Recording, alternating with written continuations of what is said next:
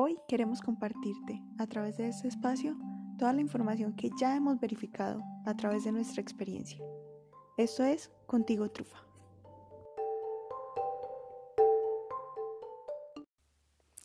Hay muchas preguntas que nos hacen a los médicos veterinarios cuando va a llegar un nuevo animal de compañía a casa, bien sea porque nunca has tenido o porque tienes uno y no sabes cómo va a reaccionar. Si el caso es que no tienes ningún animal de compañía y hace tiempo no has tenido o nunca has tenido la experiencia de tenerlo, pues básicamente todo va a ser nuevo.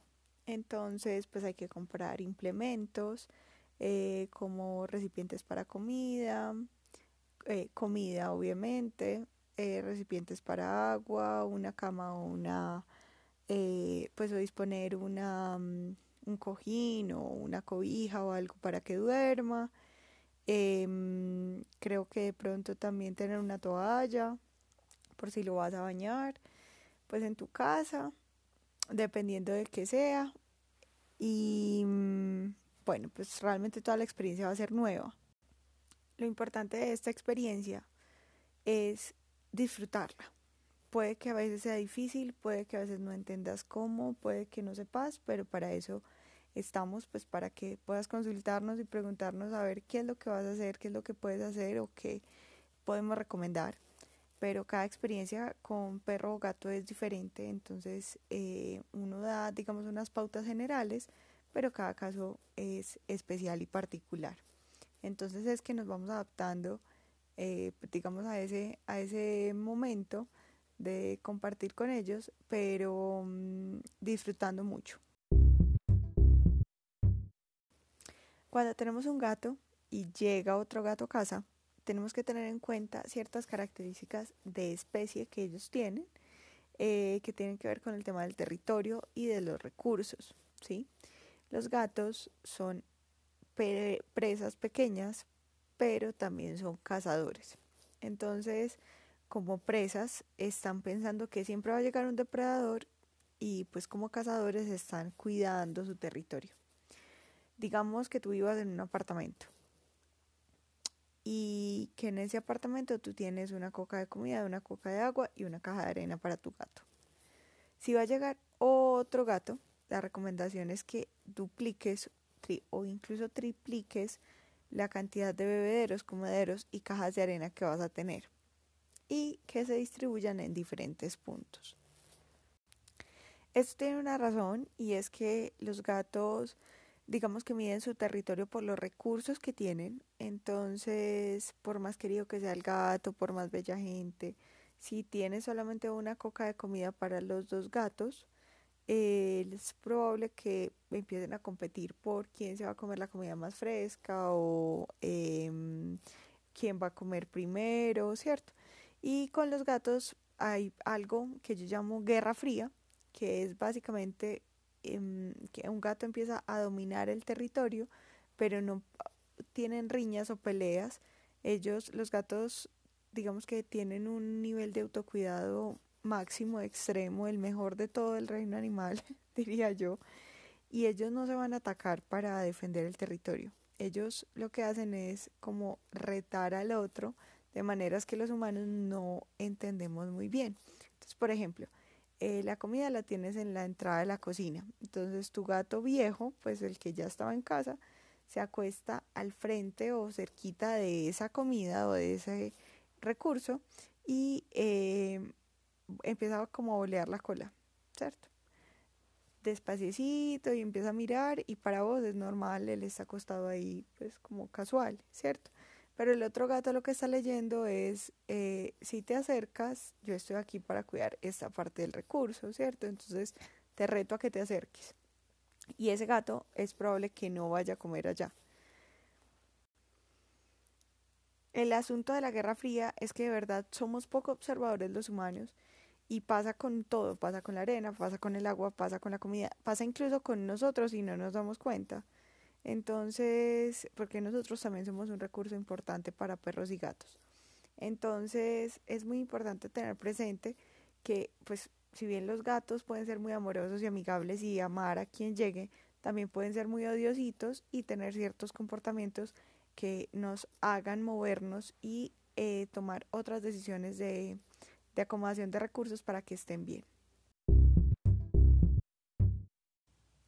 Con los perros pasa algo similar. Cuando tú tienes un perro y llega otro perro, pues depende como de la edad que tenga, si es macho, hembra, si está castrado, si no está castrado, eh, si ha tenido interacción con otros perros, si tiene buena relación con otros animales, pues en general, digamos que depende como de la personalidad o la personalidad de cada uno, ¿cierto? Pero ellos también tienen, eh, digamos, un asunto con el recurso, no tanto como los gatos, sin embargo hay que tenerlo presente para que no tengamos problemas ni líos. Entonces tratar de poner las cocas de la comida separadas, eh, tener también, pues, digamos que puntos de agua diferentes para que ellos tengan más opciones y eh, estar vigilando esas interacciones para poder premiar al perro que ya estaba en casa cuando tenga buenos acercamientos con el perro nuevo, ¿cierto? Y con el perro nuevo también darle premios cuando se acerque al perro eh, que, pues al perro viejo, por decirlo así, eh, para que tengan una buena relación y se asocien con cosas positivas. Ahora, cuando hay un perro y llega un gato, o cuando hay un gato y llega un perro, las reacciones van a depender de la interacción que hayan tenido previamente con esa especie, si la han tenido. Si no la han tenido, es básicamente lo mismo que pasa con los bebés cuando llegan, que son pues como animalitos muy raros para ellos. Entonces, eh, es tratar de estimularlo positivamente con cosas que uno sepa que ya le gustan para que acepte o asocie positivamente a quien llega. Por ejemplo, mmm, me acuerdo mucho de una señora que tuvo una bebé y tenía dos gatas y las gatas eran un poquito celosas con ella y eh, lo que hizo fue que cuando llegó la bebé les llevó el atún que más les gustaba a las gatas. Entonces las gatas amaban a la bebé porque como que la bebé era igual a atún o a galletas o a cosas chéveres. Y tener una, digamos, eh, repartición equitativa de la presencia o el cariño o las caricias o eh, la atención es muy importante porque mmm, los perros y los gatos responden, son mamíferos, responden pues digamos a la, al estímulo que tú les des y entonces si tú tienes un perro que consentías mucho y llega otro y lo estás consintiendo más pues obviamente va a estar celoso, eso es inevitable, eso pasa en todas las especies y es interesante poder equilibrarlo, pues tener suficiente. Yo a veces digo que el número de animales que uno puede tener está, es de acuerdo al número de manos que tiene para poder consentirlos, para que estén bien. Es decir, dos. Pues más de dos tú ya no, ya empiezas a tener un poquito de problemas para poder eh, garantizar que todos estén consentidos al mismo tiempo y de la misma manera. Y entendiendo que cada uno es diferente y que cada uno va a reaccionar de manera distinta a la interacción con otro ser, no importa si es perro, gato, humano o el que sea. Debemos tener presente que nuestra actitud frente a esa interacción va a ser una de las cosas más importantes y relevantes para que se lleven bien y que tengan buenas experiencias. Las, digamos que los pensamientos son los que crean realidades y cuando pensamos como que, uy, se van a matar, uy, pelean como perros y gatos, entonces eso seguramente va a pasar. Pero si empezamos a pensar que son amigos, que se quieren, que se cuidan, pues también va a pasar. Entonces, conocer un poquito de eh, forma general cómo funcionan los perros y cómo funcionan los gatos en su comportamiento de interacción con otros animales, hablar con personas que ya hayan tenido la experiencia hablar con personas profesionales que te puedan asesorar frente a lo que pueda pasar es una de las cosas más importantes que se puede hacer para, digamos, desarrollar una buena experiencia con base en lo que otros han vivido. Tu experiencia va a ser única. Lo que vivas con cada animal que llegue a tu vida va a ser único. Sin embargo, puedes apoyarte en otras experiencias para tomarlo mejor o lo que tú consideres mejor y, e ir construyendo eh, tu mejor versión. Nosotros como familia, pues somos eh, perros, gatos, humanos. Y los gatos fueron los primeros que llegaron a vivir conmigo y luego llegaron los perros. La interacción realmente fue muy difícil al principio pues fue tanto que nos tuvimos que pasar de casa, pues digamos se influenció la pasada de casa por, por mejorar esta relación.